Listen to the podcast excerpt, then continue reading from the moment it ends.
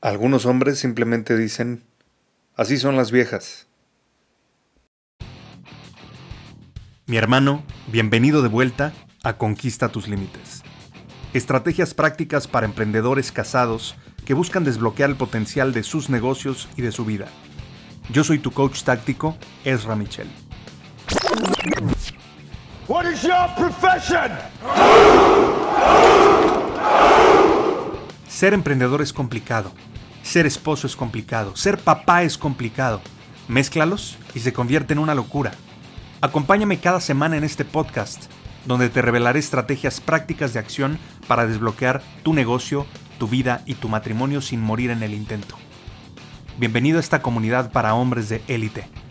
Bienvenido a casa, mi hermano. This is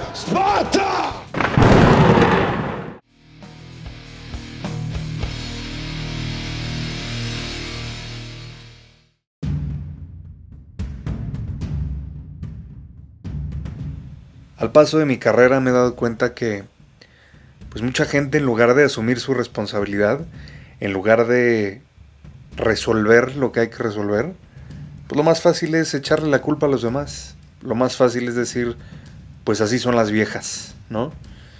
Esta frase la he escuchado decenas de veces, y digo en pláticas de pasillo, o lo que sea, por llamarles de alguna manera, o el famoso boy talk, ¿no?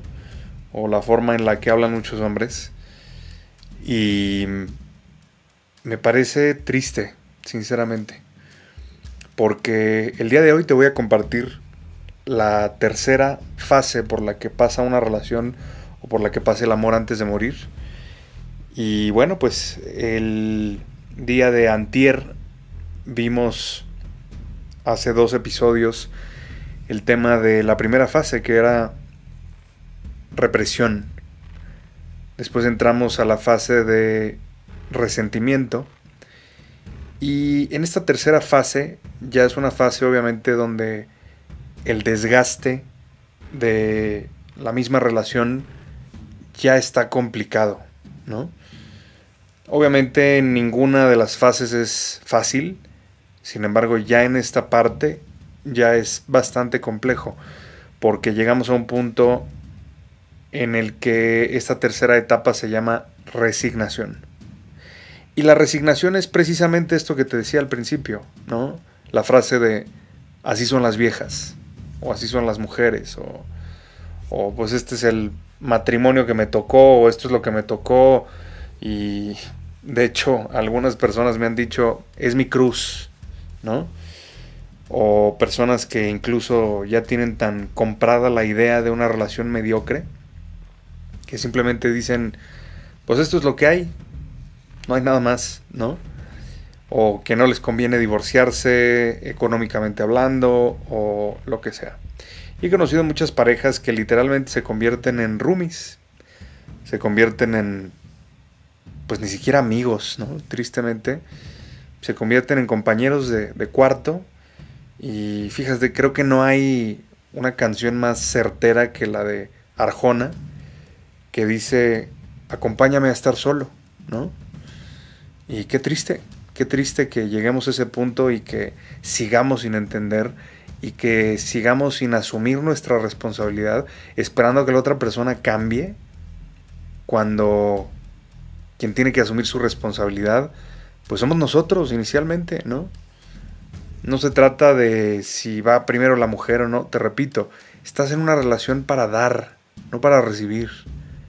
No estás para ganar, estás para bajar las armas y decir, perdóname, la cagué, cometí un error y quiero remediarlo, quiero trabajar en nuestra relación, quiero recuperarnos, ¿no? Y hay una frase que dice Tony Robbins, uno de mis maestros, dice, haz lo que hacías al principio y no habrá un final. ¿Qué hacías al principio? que dejaste de hacer. Porque probablemente al principio tu mujer conoció una versión alfa tuya, ¿no?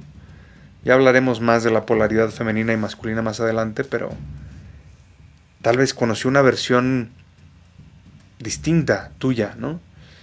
Y al paso del tiempo, con el matrimonio, con los hijos, con la monotonía, con la rutina, tal vez se fue perdiendo algo que hacías al principio. Entonces, te lo dejo de tarea. ¿Qué hacías al principio? Y no se trata de resignarte. Se trata de ver qué te corresponde a ti, qué puedes hacer por la relación para que la relación mejore y por supuesto pueda progresar. Eso es todo por el día de hoy. Te deseo un excelente día, con mucha energía y sobre todo estas ganas de seguir avanzando. Mi nombre es Ezra Michel y nos escuchamos mañana. Un abrazo.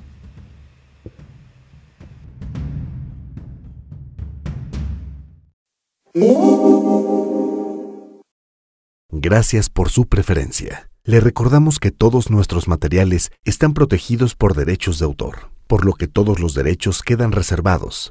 Se prohíbe la reproducción total o parcial de este material sin el consentimiento por escrito del autor.